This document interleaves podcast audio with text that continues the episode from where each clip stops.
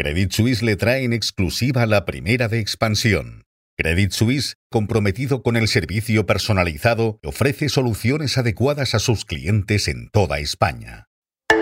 Buenos días. El gobierno de Pedro Sánchez echa a andar con los presupuestos como primer objetivo. Los expertos destacan el elevado coste económico de los pactos alcanzados con los socios del Ejecutivo. Además, Miriam Prieto, redactora de Economía Digital de Expansión, analiza las claves del culebrón empresarial de la semana, que ha tenido como protagonista a Sam Altman. Y nos fijamos en las ofertas de la banca española de cara al Black Friday. Les hablamos también del juicio que ha ganado Scalpers a Adidas y sobre los problemas que afronta Bayer.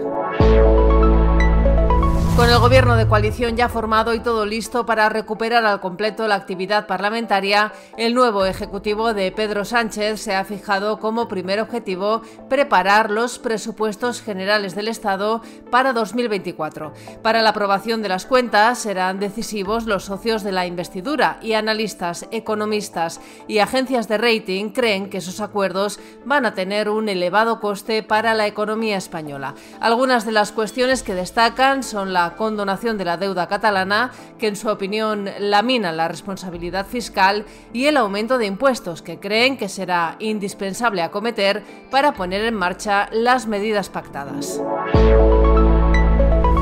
Sam Altman ha sido sin duda el protagonista de esta semana en el mundo empresarial. El fundador de OpenAI, la empresa que desarrolló ChatGPT, ha vuelto a la compañía como consejero delegado pocos días después de que fuera despedido.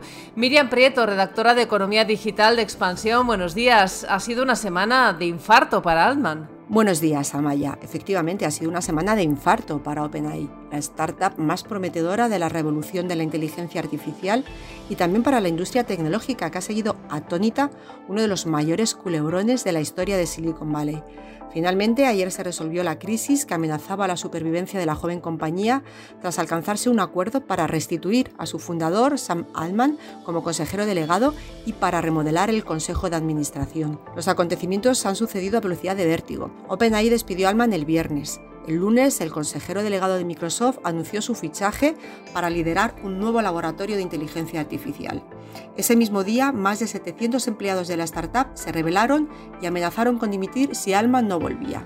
Sin duda, Alman ha ganado el pulso al consejo, pero ahora tendrá que trabajar duro para cerrar heridas y para reconstruir la confianza de la industria en la compañía. Por cierto, no se pierdan el especial sobre Sam Altman que ha preparado Expansión Lab y que pueden ver y leer en expansión.com. La banca española ha convertido las celebraciones del Black Friday en una oportunidad perfecta para ampliar su base de clientes.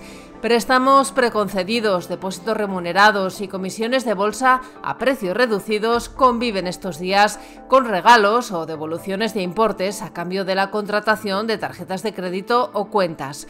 Por ejemplo, hasta el 30 de noviembre, Santander regala 20 euros a los clientes que contraten su tarjeta de crédito a cambio de hacer un gasto mínimo de 100 euros y BBVA, por su parte, devuelve 50 euros a todos los nuevos clientes que abran una cuenta online y hagan una compra con su tarjeta de al menos 50 euros.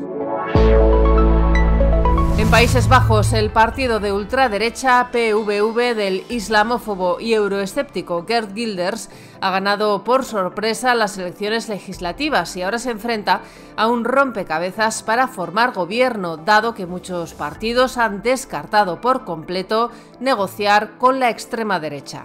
En Ecuador, el presidente Guillermo Lasso ha anunciado a pocas horas de que concluya su mandato que se ha firmado la prórroga del contrato de concesión de telefonía móvil con Telefónica. Y también les contamos que Scalpers ha vencido a Adidas en los tribunales. La Audiencia Provincial de Madrid ha desestimado el recurso que presentó Adidas después de que un juzgado mercantil de Madrid determinara que la firma española no copió el modelo de zapatillas Stan Smith de la multinacional alemana. Hoy el presidente de la Generalitat, Per Aragonés, va a reunir al Consejo Ejecutivo del Gobierno para dar los primeros pasos y concreciones con relación a los acuerdos con el PSOE, que considera que abren una nueva etapa en su mandato. Y el Instituto Nacional de Estadística difunde hoy datos sobre la actividad hotelera registrados en octubre. En septiembre se marcó un récord en pernoctaciones, claramente ya por encima del nivel prepandemia, y se registró una nueva subida de precios, tal y como viene ocurriendo desde junio de 2021. En la bolsa, el IBEX 35 cerró ayer con una subida del 0,61%.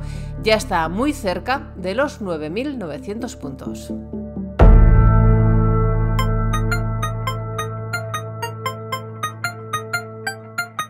Financial Times cuenta hoy que si vuelve a la Casa Blanca, Donald Trump dejará de lado la ley climática de Joe Biden y que aumentará las inversiones en energías fósiles al tiempo que frena la transición hacia la movilidad eléctrica. También analiza los problemas que afronta Bayer después de que la compañía haya reconocido esta semana que uno de sus medicamentos más prometedores no funciona tan bien como se esperaba. Estos son algunos de los asuntos que van a marcar la actualidad económica, empresarial y financiera de este jueves 23 de noviembre. Soy Amayor Maechea y han escuchado la primera de Expansión. Nos pueden seguir del lunes a viernes a través de expansión.com, de nuestras redes sociales y de las plataformas Spotify, iBox y Apple.